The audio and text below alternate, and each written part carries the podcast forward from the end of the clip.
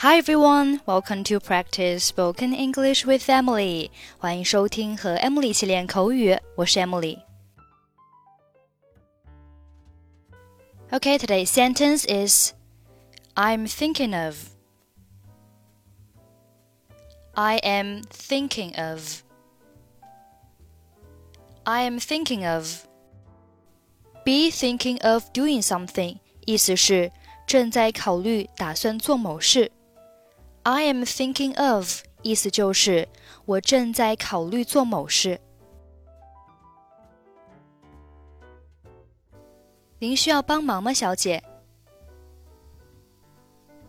？May I help you, Miss？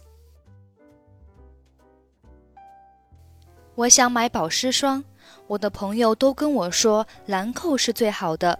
你有什么牌子可以推荐吗 ？I'm thinking of buying a moisturizer. My friends all tell me that Lancome is the best. So what brand can you recommend?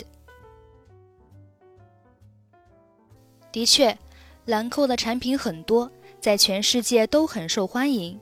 但是我想，适合你的才是最好的。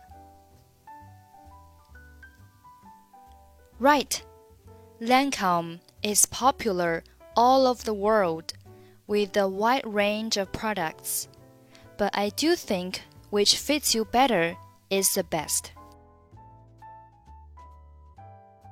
说得很对，不管是早上或是下午，我经常感觉皮肤很干燥。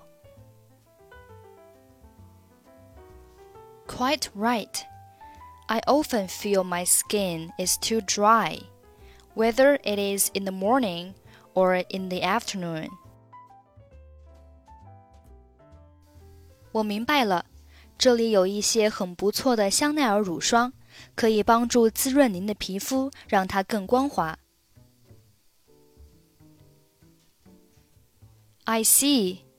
Here is some wonderful cream of Chanel. It will help to moisturize your skin and makes it smooth.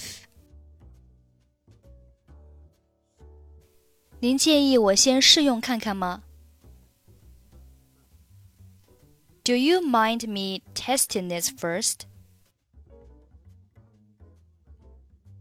您可以随意使用。您觉得怎么样呢？You can try this as you like. What do you think of it? 感觉不错。它需要多少钱呢？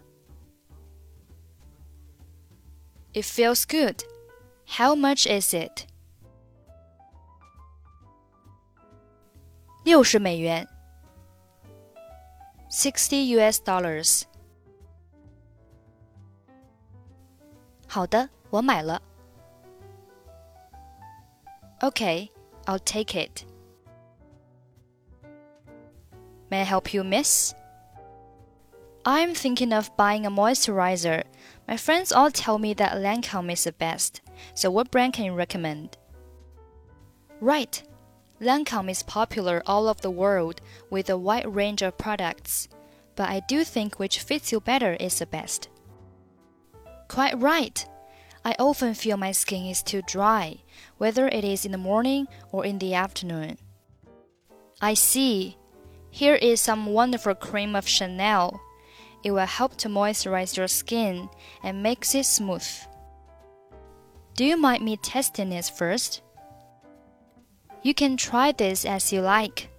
What do you think of it? It feels good. How much is it?